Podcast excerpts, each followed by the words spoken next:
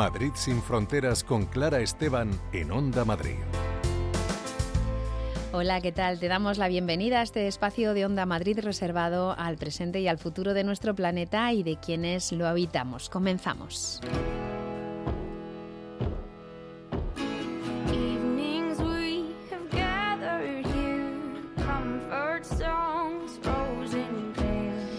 Madrid sin Fronteras vamos a hablar con dos madres que han logrado que la justicia reconociera que sus hijas fueron víctimas de acoso escolar racista. Dos victorias judiciales y el fracaso de un sistema que no protege a niños y niñas en estas situaciones. Además, conoceremos los nombres de algunas mujeres que hicieron una gran labor dentro del movimiento vecinal en Madrid. Algunas de ellas aún lo siguen haciendo y a las que desde la Federación Regional de Asociaciones Vecinales de Madrid se les rinde homenaje en el libro Mujeres haciendo barrio. También con la ONG Proyecto Hombre desmontaremos algunos de los bulos que corren por las redes sociales en torno al consumo de alcohol, tabaco, cannabis dentro de su nueva campaña contra la desinformación. Y desde Seoverlife nos traen una buena noticia. La Fiscalía General del Estado no volverá a incluir el término ecologismo radical en el apartado terrorismo. Es una rectificación que se espera desde estas organizaciones que lo venían denunciando como la criminalización de un movimiento esencialmente pacifista.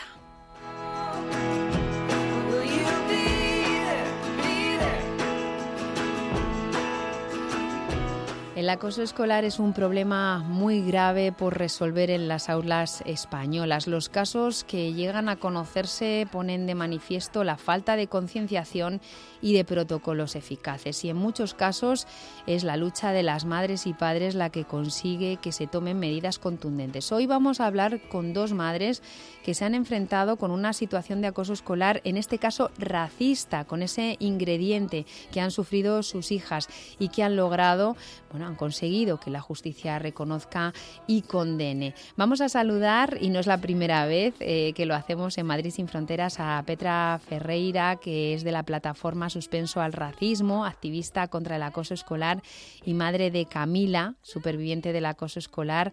Primera sentencia, por cierto, en España en 2019 por acoso escolar de origen racista. Petra, bienvenida. Hola, buenos días, Clara. Muchas gracias a ti por estar de nuevo con nosotras. Y también vamos a saludar a Rosa, que es la madre de Camelia, una niña que también sufrió acoso escolar racista en el colegio y cuya sentencia en septiembre de este 2023 condena a una indemnización de 10.000 euros. Rosa, bienvenida también. Gracias por estar en nuestro programa. Gracias a ti, Clara. Buenos días. Bueno, eh, me gustaría para empezar que nos eh, contarais un poquito eh, vuestra historia, la, tuya, Petra, la de tu hija. ya la hemos contado en el momento en el que fue pionera esa sentencia, esa victoria, que por otra parte, y además tomando las palabras de Rosa, es se trata de la evidencia de un fracaso del sistema. Em, pero recuérdanos, Petra, qué es lo que ocurrió con Camila, cómo fue todo ese calvario, ese sufrimiento y por fin eh, la sentencia. Pues sí, efectivamente, eh, con mi hija, bueno, eh, sufrió acoso escolar a lo largo de diversas etapas la, en, primaria en un centro educativo público de la Comunidad de Madrid y efectivamente, pues nos vimos obligados debido a la falta de acción del centro y la falta de protección hacia mi hija, pues para resguardar su, su integridad física y psicológica tuvimos que cambiarla de centro una vez pues nuestra hija estaba ya eh, digamos eh, bien en el centro nuevo y demás nos vimos pues obligados evidentemente en búsqueda de esa justicia ¿no? y, resarcimiento moral a denunciar al centro por, por todo lo que pasó que en este caso pues al ser un centro público dependía directamente de, la comunidad de Madrid al ser un ente público eh, durante ese transcurso judicial, efectivamente, pues eh, finalmente la jueza nos dio nos dio la razón y, puso de relieve que efectivamente eh, se trataba pues de, un mal funcionamiento eh, por parte del centro en el cual pues se cometieron graves negligencias para resguardar precisamente a nuestra hija de, de, ese proceso de acoso escolar, ¿no? Entonces, pues, pues efectivamente, motivado por el, por el color de su piel, por el hecho de ser negra, eh, sufrió acoso escolar eh, durante más de dos cursos y durante dos protocolos que finalmente el centro desestimó. Eh, en el último protocolo se cerró debido a que, a que nuestra hija pues se cambió de centro y no, no hubo conclusión, ¿no? O sea, no, no, no se determinó en ningún momento que nuestra hija había sufrido acoso escolar por parte del centro ni se la protegió, pero finalmente la, la jueza nos, nos dio la razón.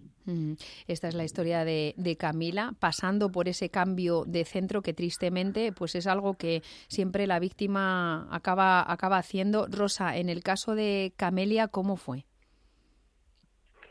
Pues acabo de, oír a Petra que también la historia de, Camila ya la conocía y es que es básicamente lo mismo es básica, básicamente lo mismo. Eh, la única la única diferencia, eh, bueno, en el caso de en el caso de mi hija, en lugar de un colegio público, fue, en un colegio concertado, el colegio concertado Retiro. Eh, mi hija sufrió acoso durante cuatro cursos, también acoso de, carácter racista, en su caso por ser de por ser de origen asiático. durante cuatro cursos, desde tercero de primaria hasta sexto. El colegio siempre negó, el colegio siempre negó que hubiera acoso. Eh, se llegaron a abrir dos protocolos, eh, que ambos se cerraron concluyendo que no, que no, que no, que no existía, que no, que no se había producido, que no se había producido tal, eh, tal acoso. Mm, y, con esa sentencia finalmente de, de 10.000 euros de condena al centro. Eso es. Eso es, pero desde. Sí, Rosa.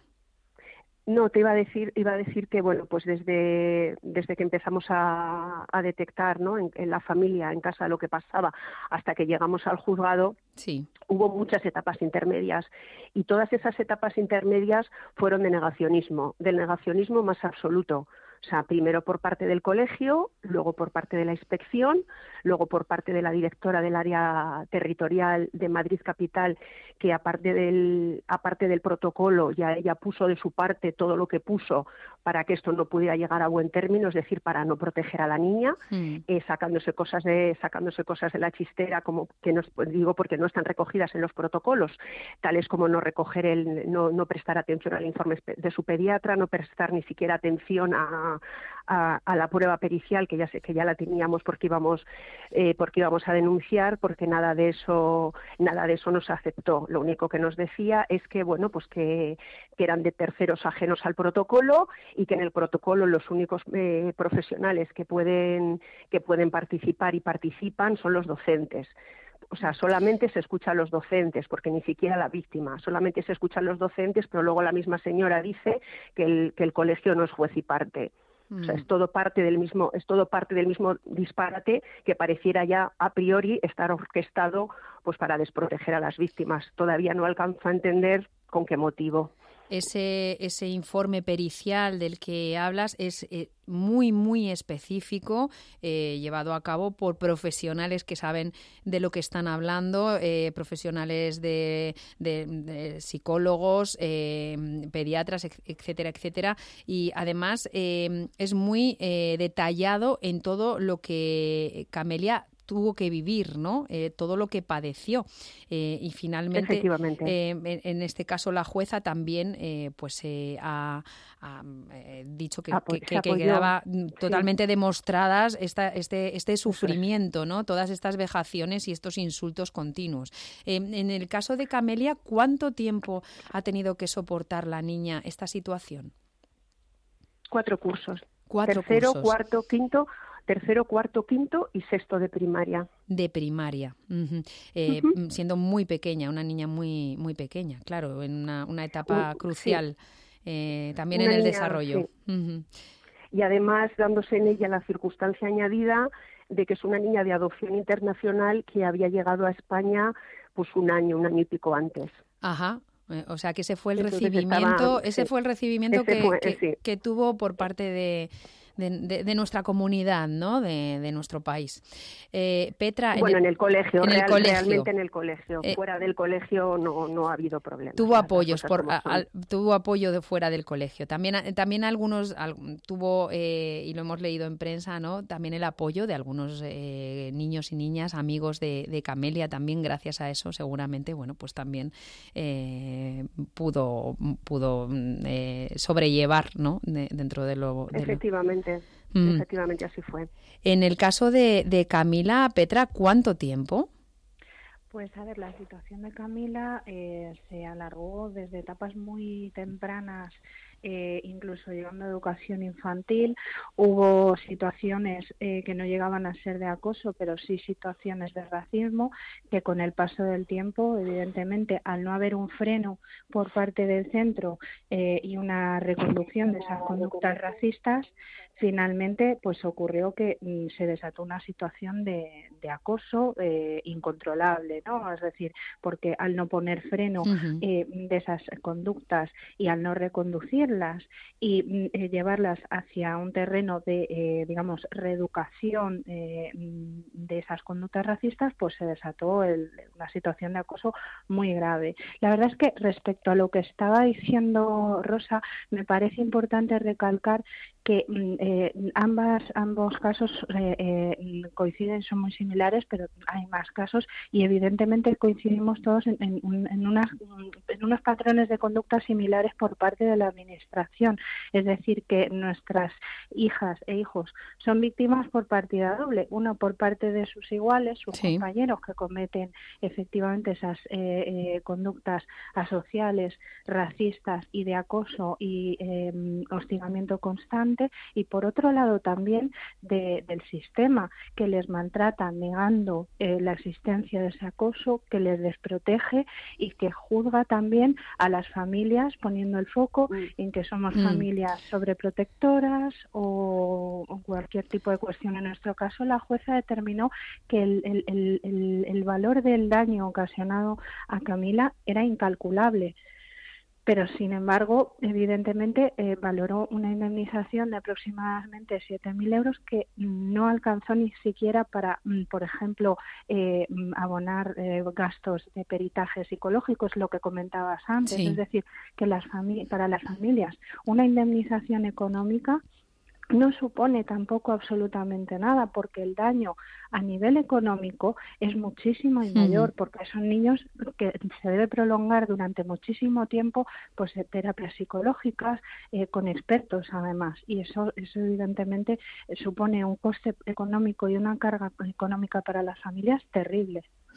Y hay que hablar también de la parte económica, aunque evidentemente de lo que estamos hablando es de esa, de, de, esa, de ese fallo tan tremendo que hay en el, en el sistema para que estemos, tengamos que hablar de acoso mm, escolar constantemente. Y en este caso eh, con este mm, sesgo racista que, en el que hay que poner también el foco, porque hablamos de, acoso escolar como un problema muy importante, pero mm, también eh, dentro del acoso escolar eh, estamos hablando de un delito de odio. Aquí se, se añade este componente. Eh, Rosa, mm, es verdad que es, es, muy grave para el niño, la niña que sufre el racismo, el acoso escolar en cualquier caso, pero aquí está este componente añadido. Sí, yo precisamente por, eh, eh, por ese motivo, después de haberme dirigido eh, a la Fiscalía de Menores, que sabía que iba a archivar directamente, hmm. porque bueno, los, los presuntos acosadores, que a fecha de hoy ya no son presuntos, eran entonces menores, de 14 años.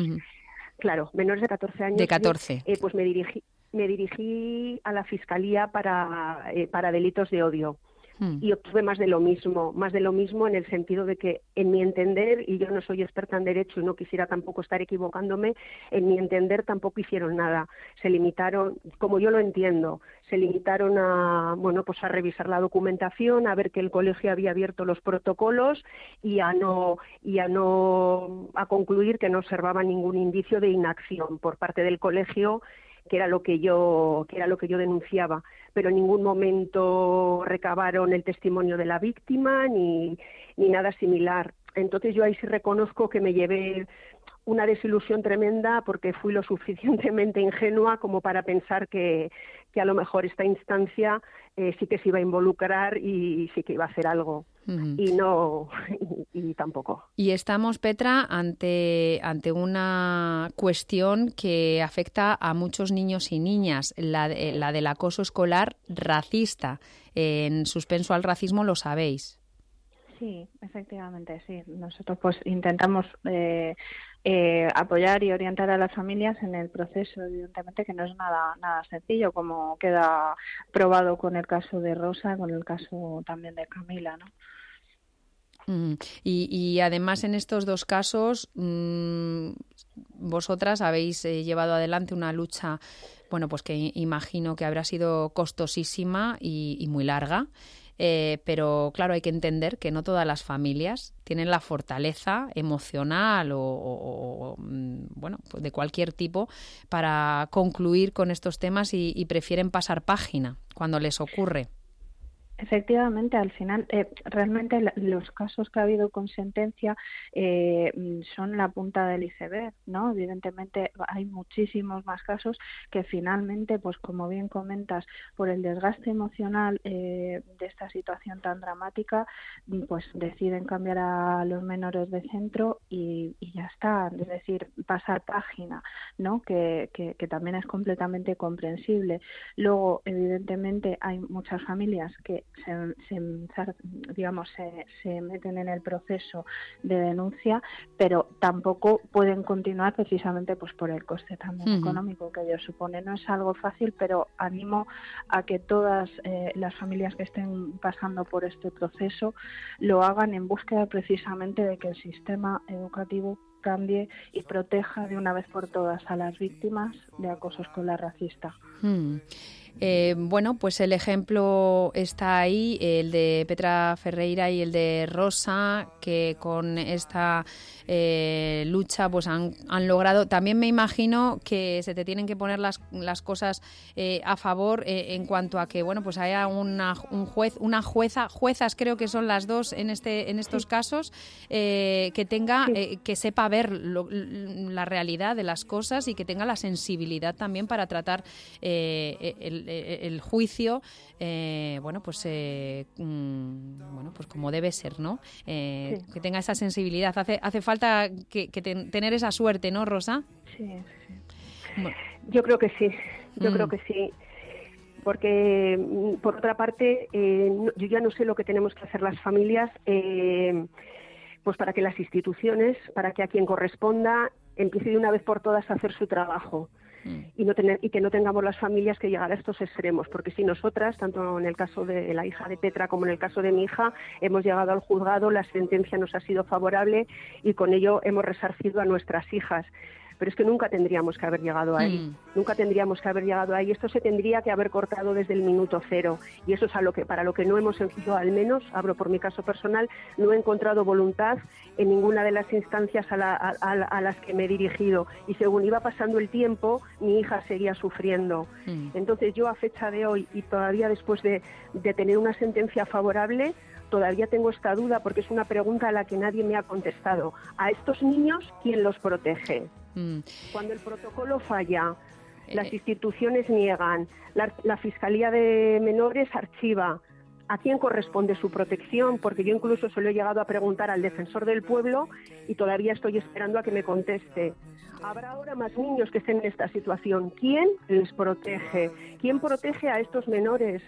¿Quién protege a estos menores? ¿Quién reconduce, como bien decía Petra antes, quién reconduce las conductas de los menores acosadores? y aparte el, que estos niños no sean imputables eh, no, no, debe de ser sinónimo de que las víctimas queden desprotegidas. O sea, no se puede archivar y decir los presuntos eh, culpables inimputables y las víctimas. Mm, pues Rosa, eh, está claro. Mm, hay un problema. Eh, vamos a seguir hablando de acoso escolar, de, este, de esta gran fractura de la, de la sociedad en la que vivimos y también con este eh, ingrediente que es el, racismo que también nos atraviesa socialmente. Petra Ferreira, Rosa, muchísimas gracias por estar en Madrid sin Fronteras. Eh, un abrazo. Muchas gracias. Gracias a ti, Clara. Buenos días.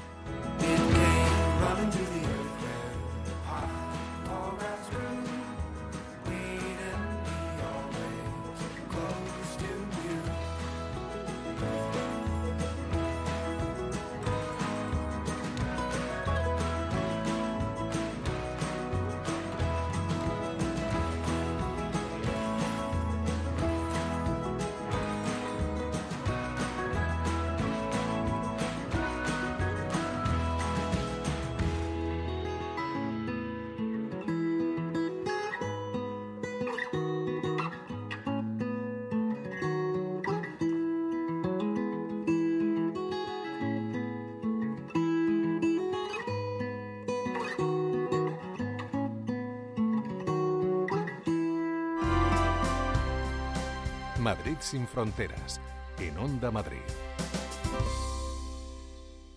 Vuelve a Madrid Chocomad, el Salón Internacional del Chocolate. Ven y conoce los mejores cacaos. Aprende de maestros pasteleros y disfruta de show cookings, exposiciones y catas. Del 3 al 5 de noviembre en el pabellón de convenciones de la Casa de Campo. Compra tus entradas en chocomad.org. Niños menores de 6 años gratis, porque Madrid es de chocolate. Todos los sábados y domingos, de 9 a 10 de la mañana, Fórmula Salud. El programa que mejor te cuida.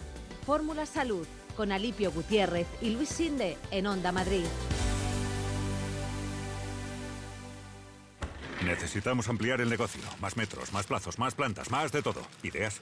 ¿Una Townstar en los Nissan Open Days? Cuéntame más. Si a tu negocio le pides más, ven a los Nissan Open Days y descubre ofertas únicas en la nueva Nissan Townstar 100% eléctrica, con más espacio, más capacidad y no pagues hasta 2024. Del 16 al 27 de octubre en tu red de concesionarios Nissan de Madrid.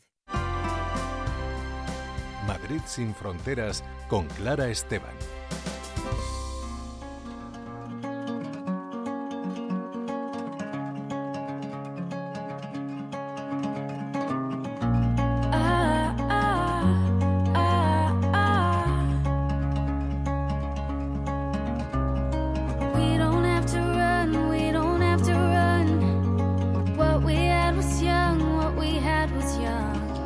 Historia del movimiento vecinal es una historia de unión, de trabajo colectivo por el bien común, pero es justo también destacar la labor individual de algunas personas que fueron motor de esta fuerza común, especialmente de las mujeres, menos visibles y esenciales en la transformación de los barrios.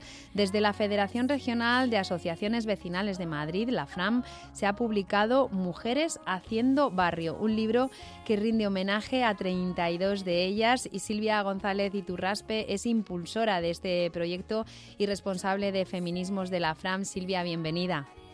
Hola, buenos días, ¿qué tal? Y enhorabuena por este precioso libro ilustrado, además. ¿eh? Tenemos que decir que, que eh, estas eh, ilustraciones son. En, la portada es tuya.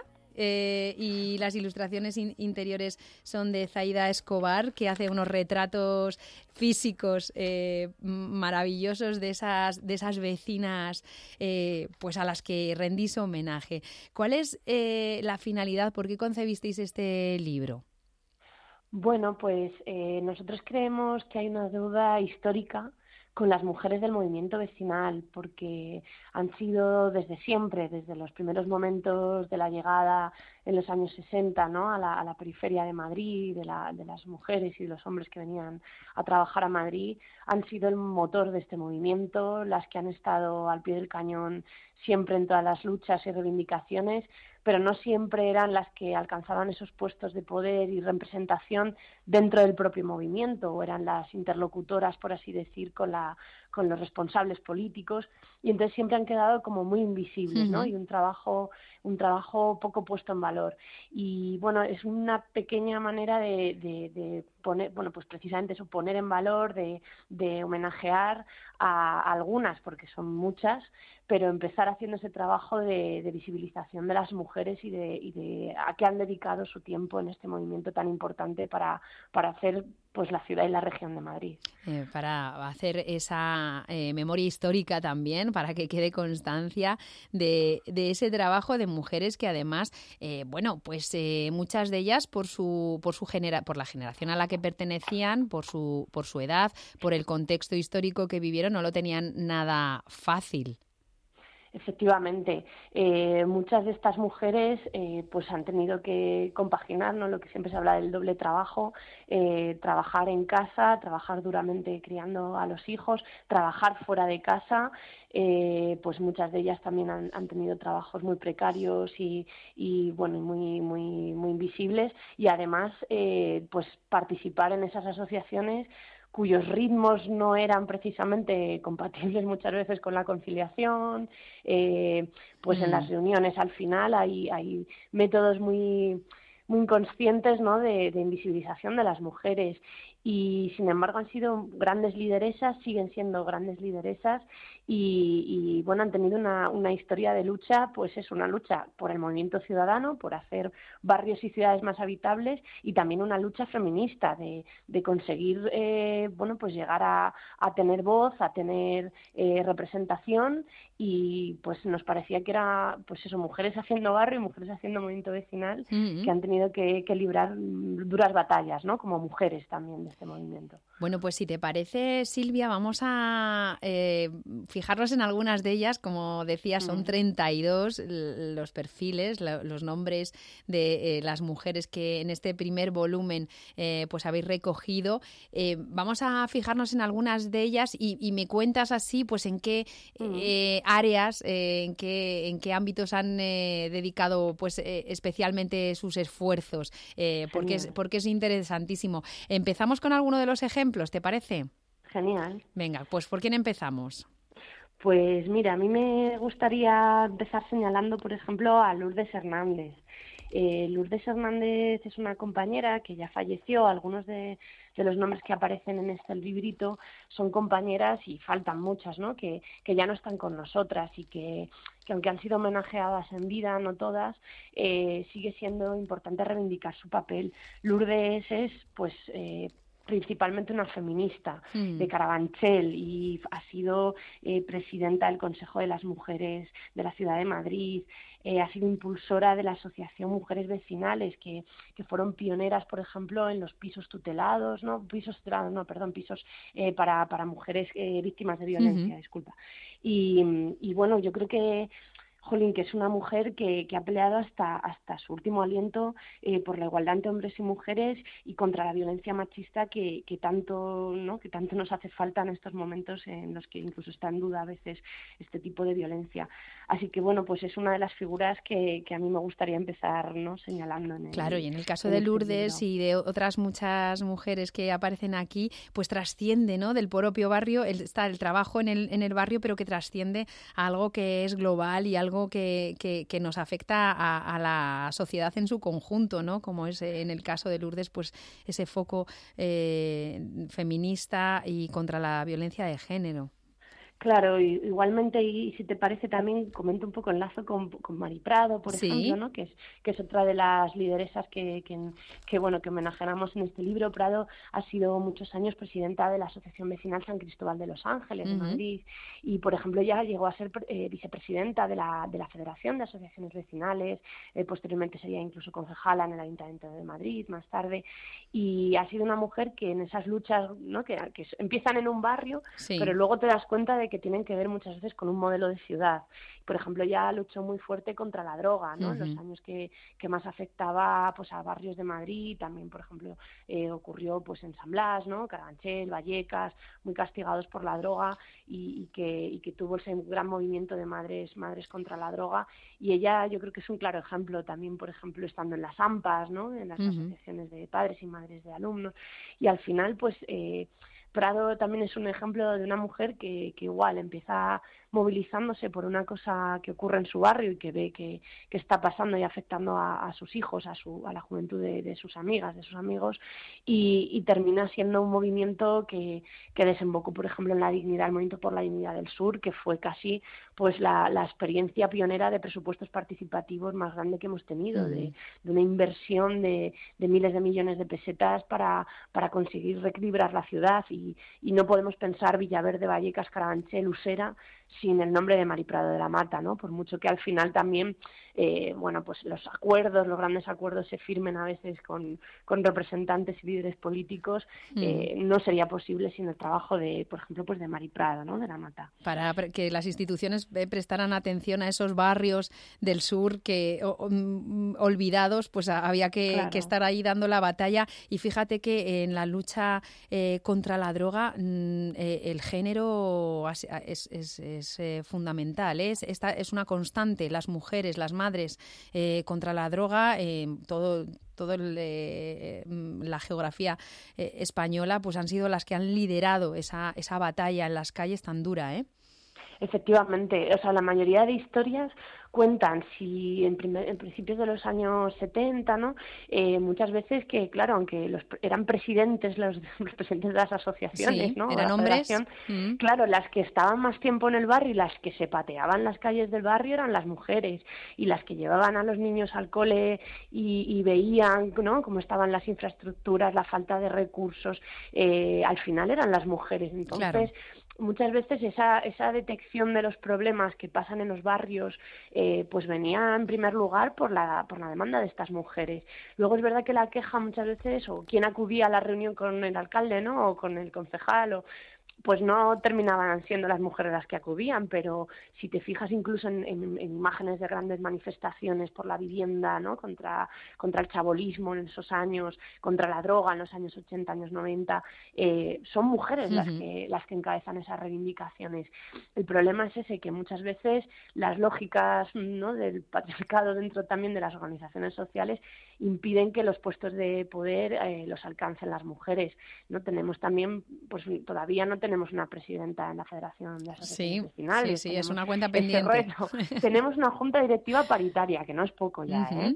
Pero, pero bueno, hay, hay, pequeños techos de cristal que también hay que romper dentro de nuestro movimiento y esto es una pequeña contribución, ¿no? A, ponerle rostro a las grandes lideresas, a poner en valor el trabajo que han llevado a cabo. No sé, pienso también, por ejemplo, en María Roces, responsable de urbanismo durante muchos años y, y la mosca cojonera, ¿no? Como dice ya, de, de bueno, de, cada vez que hay una gran operación urbanística, pues, pues una persona atenta que ha redactado infinidad de alegaciones a, a grandes proyectos proyectos de, de, bueno, de pelotazos urbanísticos y mm, otras. María Roces, María Ruinas, ¿verdad? Eh, conocida así y, y además con ese trabajo tan árido que es pues eso, mm, irse a las instituciones a pelearlo y a redactar esos, eh, esas alegaciones y, y, dar la batalla ahí en la, en la burocracia ¿no? y en la, en la administración. Claro, es una mujer que no le tiembla el pulso ni le tiembla la voz y, y cuando te cuenta un poco cómo era aquella lucha, ¿no? Por ejemplo, por la rehabilitación de Lavapiés o Arganzuela, eh, ella ha sido una pionera en la lucha antidesahucios, cuando a la gente la echaban de sus casas porque habían dejado morir ¿no? las viviendas y la administración en unos casos, grandes propietarios inmobiliarios por otro, ella empezó una lucha antidesahucios incluso antes de lo que luego no se ocurrió ya en la crisis hipotecaria. Y, María ha plantado cara a policía, a grandes especuladores y, ha conseguido que, por ejemplo, lavapiés, eh, las corralas de lavapiés o, zonas de Tetuán eh, tengan una rehabilitación integral gracias a su, a su labor y a su constancia y a su arrojo y a su valentía. ¿no? Claro, esas corralas seguramente, pues muchas de ellas eh, habrían desaparecido si no hubieran sido los propios vecinos y vecinas quienes eh, pusieron en valor en su día pues lo, lo, importante que era, ¿no? como el patrimonio de la, de la ciudad. Claro, ella hablaba, por ejemplo, ¿no? de la obsolescencia de la vivienda eh, deliberada, ¿no? Es decir, dejaban morir eh, con la idea de que se fueran esos inquilinos que bueno, pues pagaban poquito y ya no tenían, con la idea de hacer una, bueno, de una operación de especulación en los centros de las ciudades y demás, y eso en buena medida, eh, o sea, que hoy mantengamos esas viviendas y muchas muchos vecinos y vecinas pudieran quedarse en sus casas eh, frente al abandono de la institución fue, fue fruto de su, de su labor en un área tan, tan complicada como hablábamos, como es el urbanismo, que requiere a veces pues un gran conocimiento técnico para, para leer normativa, leyes, eh, formular esas alegaciones, esas contrapropuestas, y, María pues, pues fue una responsable de, vivienda y urbanismo maravillosa en la federación durante muchos años. qué, qué, bueno es cuando hay un perfil eh, que no tiene miedo a esos tecnicismos y a esas eh, cuestiones tan farragosas, ¿eh? Y además tiene este compromiso eh, con, con, la, con el vecindario. Claro, al final abren brecha, al final abren el camino para que otras podamos seguir avanzando también en esas sendas. ¿A quién más tenemos? Pues bueno, también hay otras figuras, por ejemplo Carmen González, también de Carabanchel, una mujer muy humilde que vivió también en, bueno, pues en esas infraviviendas, ¿no? Que, existían en, Carabanchel y, Carmen es un ejemplo de humildad. También Carmen falleció y, y, ha vivido toda su vida ligada al movimiento vecinal en un lugar tan complicado, ¿no? Como el Alto de San Isidro, donde se desvivía por, por sus vecinos y sus vecinas y para mí es un ejemplo muy entrañable también es la mujer que, que desde la humildad y desde la dureza de, de una vida pues pues muy dura y muy y donde ha tenido que pelear mucho por ella misma eh, pues pues es que nunca se ha separado de, del movimiento vecinal al final eh, encontró en el movimiento vecinal también una forma de ¿no? De, de empoderarse, de, de, tener una vida al servicio de sus vecinos y vecinas eh, sin necesidad de, o sea, simplemente por, por porque le movía ¿no? la injusticia y uh -huh. necesitaba reivindicar un barrio digno porque sentía pues que vivía en un barrio completamente olvidado y ninguneado. Y, y no es que haya sido, no es que tenga una gran formación, no, no, ella ha sido puro puro sentimiento, puro arrojo, pura valentía y también ha defendido, por ejemplo, pues eso, la, la llegada de nuevos vecinos migrantes a su barrio, ¿no? Frente a los discursos de odio y racismo, uh -huh. pues ella, ella, ella había sido la que había hecho el barrio del barrio también, ¿no? Del barro y, y entonces pues un ejemplo de empatía y de, y de y de integración en el barrio. Y yo creo que también pues es ese perfil de, de mujer con la que seguramente muchas nos identifiquemos no eh, no es que sea un perfil tan técnico a lo mejor pero pues si te mueve la, la, justicia y te mueve el querer hacer cosas eh, buenas por tu barrio, pues, pues es un lugar en el que estar, ¿no? El movimiento vecinal es un lugar en el que estar para, para ayudar a otros a, a, a tener un barrio más digno. También puso en marcha un banco de alimentos durante la crisis. Uh -huh. En fin, es una mujer de, que encarna la solidaridad, ¿no? Silvia, eh, ¿tenemos relevo generacional? Tenemos relevo, sin duda. Yo creo que gracias a ellas es más fácil estar en cualquier movimiento social y gracias a ellas pues tenemos un, una deuda con, con, con, ellas, tenemos una, un montón de, caminos que recorrer y, y, bueno, pues ahí, ahí seguimos en, en la lucha. ¿Y tendremos volumen 2? Seguramente. Nos han quedado muchísimas en el tintero. Eh, son muchas las mujeres a las que tenemos que, a las que debemos eh, los barrios en los que vivimos y habrá volumen 2 y 3, muy seguramente. Y, y, retos todos los que queramos, ¿verdad? para hacer unas, un, unas, unos barrios eh, dignos, unos barrios eh, sin desigualdad, unos barrios feministas, unos barrios sin violencia, unos barrios integradores. Efectivamente, tenemos, tenemos mucho camino todavía por hacer. Y cualquier que, cualquiera que quiera conocer un poquito más a estas mujeres, eh, pues eh, Mujeres Haciendo Barrio está muy accesible. Sí, en la página web de la FRAM se puede descargar, es gratuito y nada, tenemos una pequeña edición eh, escrita, pero no dudamos en, en volver a, a, sacar esta, esto en copia o llevar algún tipo de exposición para, para, bueno, para, que, para que sean figuras conocidas y formen parte de la memoria histórica de, de esta ciudad. Pues eh, Silvia González Iturraspe, eh, felicidades por, por, esta, por esta idea. Eh, la memoria histórica es importantísima y gracias, ellas, ellas se lo merecen. Eh, muchísimas gracias. Eh, un abrazo. Buen día, un abrazo. Time moves in a straight line. Every corner here is blind. World that can be so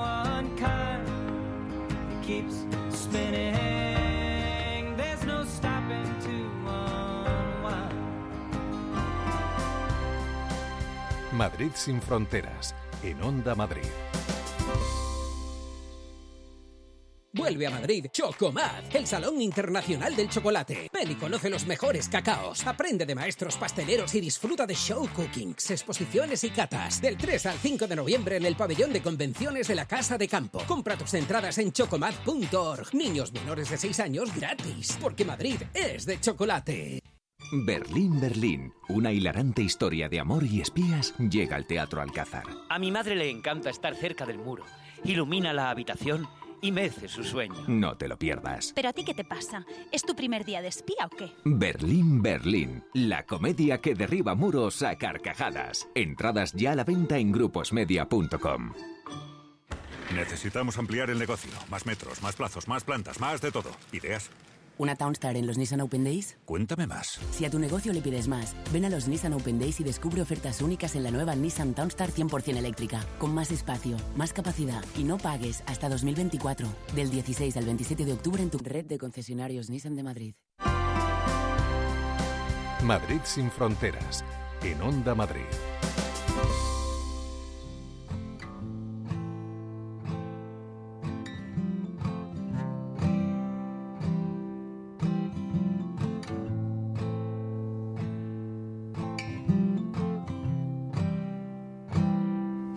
Scared and alone on the couch and you're stoned, you're longing to feel, but nothing that's real. So you kept me on the line, but never close to be mine. Was the dream that you had when you woke up and you were sad? Que el consumo de drogas es peligroso es algo obvio, pero lo es más aún si se hace bajo la creencia en algunos bulos que circulan por las redes.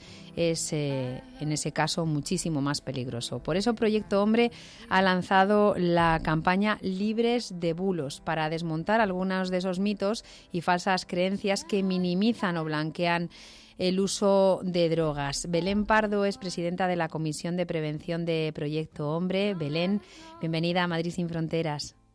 Buenos días, muchísimas gracias. Gracias a ti por venir a aclararnos, a desmontar estos bulos que, que bueno, están, están muy, muy generalizados como, como la desinformación lo está en general en, la red, en las redes sociales, pero hay temas pues más sensibles que, que, otros y este sin duda es uno de ellos. Eh, ¿Por qué habéis lanzado esta campaña? ¿Qué, qué habéis detectado? Eh, lleváis muchísimos años mm, trabajando en el ámbito de la, de la prevención, eh, de la asistencia y de la prevención. El Proyecto Hombre, bueno, pues es un nombre propio en lo que se refiere a, a, la, al tratamiento de, adicciones y, su prevención. ¿Qué es lo que habéis visto para poner en marcha esta campaña? Pues mira, es cierto que llevamos muchos años trabajando en el ámbito de la prevención y, bueno, pues nos encontramos con menores, con jóvenes que, que tienen unas creencias eh, que, que, fomentan un poco el consumo o la banalización de, y la normalización de, del consumo de sustancias. Entonces nos parecía importante bueno, pues fomentar el pensamiento crítico, que para nosotros es, fundamental eh, en el desarrollo de la persona, eh, y también que tengan referentes, eh, digamos, informados y con argumentación para que ellos puedan determinar si consumen o no. No queremos influir en eso, pero sí queremos que tengan un pensamiento crítico respecto de ciertas sustancias que están, eso, banalizadas y normalizadas. Mm, bueno, es más importante que nunca ir a las, a las fuentes, a unas fuentes fiables, eh, no dejarse llevar por eh, lo que diga cualquiera en las redes sociales y en este sentido, bueno, pues Proyecto Hombre es, como decíamos, una referencia eh, totalmente confiable para que esa información sea fidedigna y también la presentáis de una forma, pues bueno, pues muy sencilla, muy concisa, eh, muy fácil de, de entender. Eh, es la voluntad, pues que estos, sobre todo jóvenes, pues accedan a ella. Eh, ¿qué, ¿Qué les dirías a, a, a, las personas que buscan información y lo que encuentran son bulos? Eh, bueno, pues mira, precisamente la campaña está diseñada eh, para el público, el público objetivo que nosotros queríamos, al, al, que queríamos llegar, que es precisamente jóvenes, ¿vale? Entonces, bueno, pues es una campaña desenfadada, es una campaña con imágenes visuales que les pueden llamar a ellos la atención, ¿no? Um, precisamente para eso, para que se cuestionen, para que eh, se paren y, se cuestionen en un momento dado si lo que están recibiendo ya que la mayoría de la información que ellos eh, y ellas eh, reciben es a través de redes sociales, que se cuestionen en un momento dado si es verdad o no es, o es mentira aquello que están recibiendo. Queremos que no sean meros consumidores de redes sociales, sino que sean parte activa en el cuestionamiento y en el planteamiento de su, de su posición en el mundo. Bueno, mm, hay muchos ejemplos. Vamos a, ver si podemos desmontar algunos de estos de estos mitos eh, y así y así quienes nos escuchen pues ya sabrán cuál es la realidad de, esto que circula por las redes. Eh, he seleccionado alguno de los de los clips que, habéis elaborado para esta campaña. Por ejemplo, pues vamos a empezar, si te parece, con, con el de el que se refiere al cannabis. Estupendo. Vamos a escucharlo.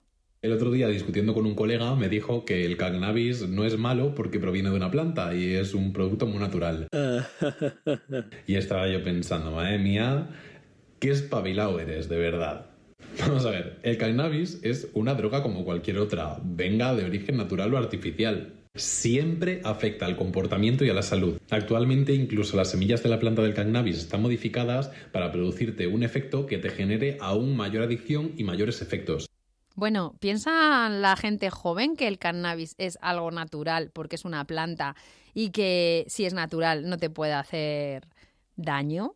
Belén, ¿estamos así? Sí, sí, sí, sí, sí, sí, sí, sí, sí, sí, es uno de los argumentos incluso ellos y ellas dicen que es mejor eh, fumar un porro que fumar eh, tabaco, eh, porque el tabaco ya está sólidamente eh, comprobado que tiene muchísimos riesgos para la salud, ¿no? sin embargo, el cannabis, bueno, pues no. y fíjate, sin embargo, que mm, a lo largo de estos años la planta está siendo modificada para tener más THC, que es el efecto, o sea, es el componente que produce los efectos eh, en el organismo y para reducir otros posibles eh, reguladores, eh, como el CBD, de, esto. Y entonces, digamos que ahora las plantas, el uso del cannabis tiene más riesgos que hace unos cuantos años que la planta no estaba tan modificada. Y sin embargo, ellos piensan eso, que al ser natural, bueno, hay muchas plantas que son naturales y de las que provienen drogas que no consumiríamos. Claro, por, supuesto, la heroína mismamente, ¿no? La heroína, la morfina y todo esto no nos, ocurriría consumirla así porque viene de una planta que es el opio, ¿no? Eh, entonces, bueno, pues es un argumento fácilmente demostrable.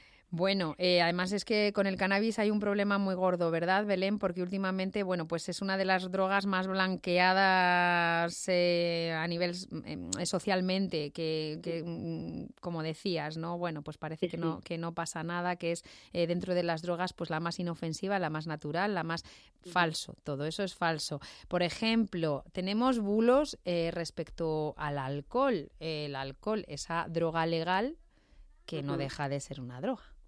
Pero yo no paro de escuchar que todo el mundo reacciona igual al alcohol. Bebas poco, bebas mucho, mezcles, no mezcles. Esto es un bulo. Esto no es cierto.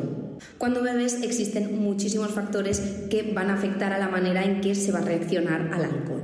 Como por ejemplo el sexo, el peso, las circunstancias del día, el estado de ánimo, el tipo de bebida, la bioquímica del organismo o las expectativas individuales. Bueno, el alcohol también en torno a él, eh, como es una droga socialmente aceptada, pues ahí tenemos también pues muchos mitos, ¿no? Una copita no hace daño, eh, etcétera, etcétera. Belén. Mira, eh, el primer bulo respecto del alcohol es que no lo considera muchísima de la gente una droga. Es más, eh, habitualmente la gente dice el alcohol y las drogas, como, como sacándolo de ahí, ¿no? En todo caso, nosotros eh, pretendemos que se incluya y que si, si se diferencia se diga alcohol y otras drogas, precisamente por esa banalización del, del alcohol. Eh, efectivamente, el alcohol es una droga, es de las más consumidas, de las más aceptadas y de las más peligrosas, eh, no solo por el riesgo que tiene a la salud, sino por el riesgo social que conlleva pues el, consumirla y seguir haciendo eh, comportamientos que puedan dañar a otras a otros terceros, ¿no? Mm. Eh, la, desinformación y pasando a otras a otras sustancias eh, y a otros modos de también que, que últimamente pues están eh, eh, alarmantemente extendidos. los vapers, el vapeo, es otra de las cuestiones sobre las que se corren unos bulos que alcanzan no solamente a los jóvenes, sino que también a los, a los padres y madres de esos jóvenes. Sí, Efectivamente, y sin embargo no hay evidencia de que sea más saludable ni de que favorezcan dejar de fumar, pues todos esos bulos que se dice, ¿vale? No hay, em, bueno, de hecho están restringidos, igual que fumar en espacios cerrados, precisamente porque porque no, no evidencia que sean más saludables ni que tengan menos riesgos que fumar tabaco, ¿vale? Además calientan em, eh, un líquido que produce aerosoles, que entra en los pulmones, o sea, tiene muchos riesgos, la mayoría contienen nicotina, que es el, el, elemento nocivo, mm, altamente nocivo del tabaco, con lo cual, bueno, pues no está reduciendo nada. Pasa un poco parecido con las cachimbas, ¿no? Que parece que, que, vapear o eh, fumar una cachimba no es lo mismo que fumar tabaco y sin embargo es lo mismo. Es lo mismo, eh, porque la mayoría tienen nicotina, porque estás haciendo, estás eh, inhalando y estás eh, trasladando a los pulmones un, aerosol que puede ser cancerígeno, que puede provocar malestares a la larga. Y bueno, pues eso, hay ahora mismo una cultura de regalar a menores, menores de 12 y 13 años, una cachimba porque es eh, como un buen rollo así de como no es tabaco y, y bueno pues se está poniendo en riesgo sin saberlo a menores que están empezando primero a, a, tener una necesidad fisiológica pero también a generar un hábito hmm. que posteriormente se puede convertir en una adicción. Y que va a abrir la puerta seguramente a otras cosas. Por supuesto por hmm. supuesto. Eh, tenemos bulos incluso sobre las bebidas energéticas. Eh, ¿qué, qué, tienen que ver las bebidas energéticas en, en, todo esto?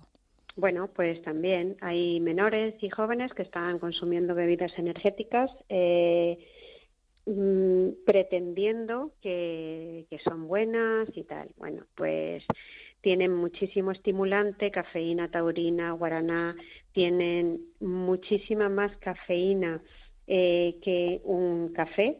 Mm, pues imagínate que si un café tiene 15 miligramos por 100 mililitros, las bebidas energéticas tienen 32 miligramos por 100 mililitros, tienen muchísimos azúcares y entonces puede tener riesgos mm, del sueño, alteraciones del sueño, eh, riesgos cardiovasculares, o sea, eh, pretendiendo que al no ser alcohol eh, es una bebida inocua, estamos dándole a menores, a, jóvenes, bueno, pues una bebida que es una bomba, ¿no? Eh, pues eso, que es peligroso. Y de fácil acceso, además, de muy fácil acceso. Muy fácil acceso. Muy fácil. Tendría sentido si la persona que lo consume fuese adulta y fuese a hacer un gran eh, ejercicio físico eh, inmediatamente después del consumo de la ingesta, pero habitualmente eh, no se no se relaciona se relaciona pues para con la fiesta con, hmm. o para, y luego ya mezclado con mezclado con alcohol bueno pues tiene incluso otros riesgos no bueno, pues muchos bulos como estos se desmontan en Libres de Bulos, eh, que es esa campaña de Proyecto Hombre. Eh, bueno, pues una organización que eh, está en, la sociedad española desde hace, si, no, si no he hecho mal las cuentas, casi 40 años. Belén. Casi 40 años, sí, sí. Como asociación estamos hace 32, pero hay distintos centros que ya están hace casi 40, 39 exactamente. Pues, aquí en España.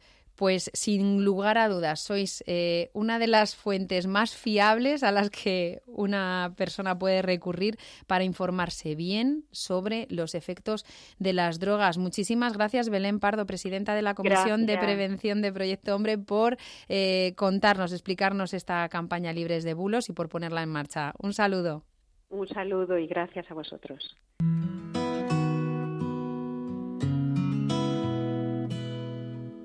Ramón Martí, director de Desarrollo Institucional de SEO Overlife. Entendemos que la inclusión por parte de la Fiscalía General del Estado en su memoria anual de organizaciones ecologistas en el apartado de terrorismo supone un mensaje negativo a la sociedad acerca de estos colectivos en un momento en el que lo verdaderamente grave y preocupante es la crisis ecológica en la que estamos inmersos y no tanto los grupos y organizaciones que luchan por, por evitar esa, esa crisis.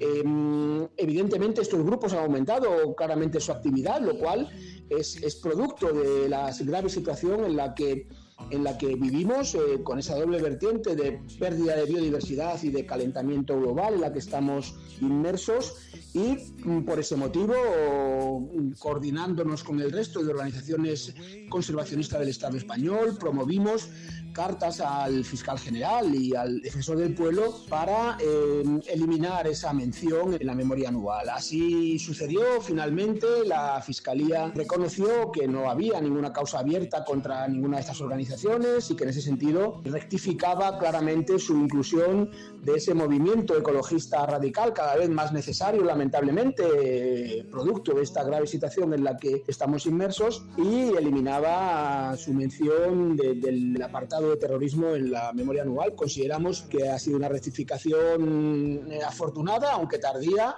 y esperamos que no vuelva a producirse un hecho similar. We fell in love under the Mexican sun, on top of that old rusted hill. We watched the sun melt on the horizon.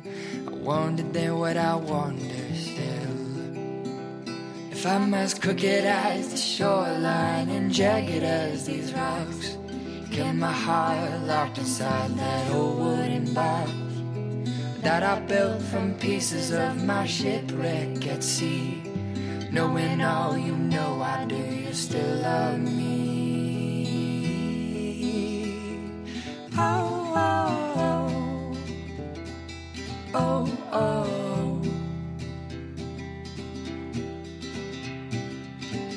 I'm bitter like whiskey, you're sweet like wine. There's a war inside me that I try to hide. Pues así termina nuestro programa de hoy. En la realización ha estado Nacho Cerezo. Gracias por acompañarnos.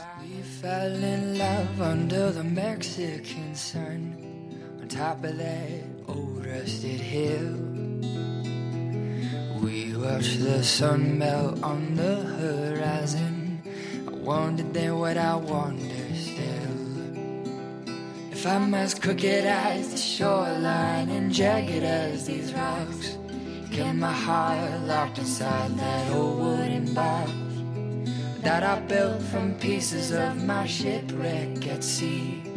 Knowing all you know I do, you still love me.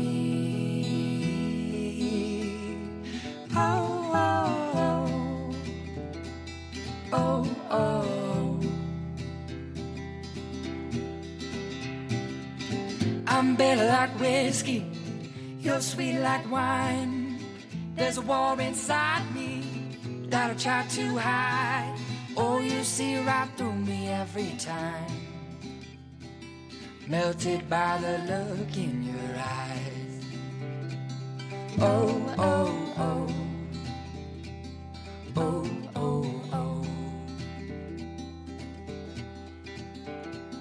held you then as I hold you now, like how the sky held the moon that night. You spun me round in the salty breeze. I wondered if you felt the same as I. If I'm as crooked as the shoreline and jagged as these rocks, I kept my heart locked inside that old wooden box that I built from pieces of my shipwrecked sea. Knowing all you know I do, you still love me. Oh, oh, oh, oh, oh. I'm bitter like whiskey, you're sweet like wine. There's a war inside me that I try to hide. Oh, you see right through me every time. Melted by the look in your eyes. Oh, oh, oh. Oh, oh, oh. Oh, oh, oh.